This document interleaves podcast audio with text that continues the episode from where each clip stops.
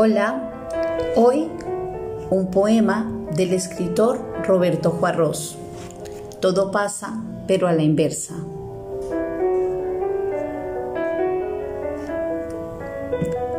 Buscar una cosa es siempre encontrar otra. Así, para hallar algo hay que buscar lo que no es.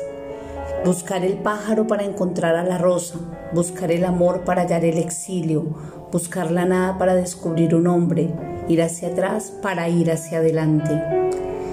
La clave del camino más que en sus bifurcaciones, su sospechoso comienzo o su dudoso final está en el cáustico humor de su doble sentido. Siempre se llega, pero a otra parte.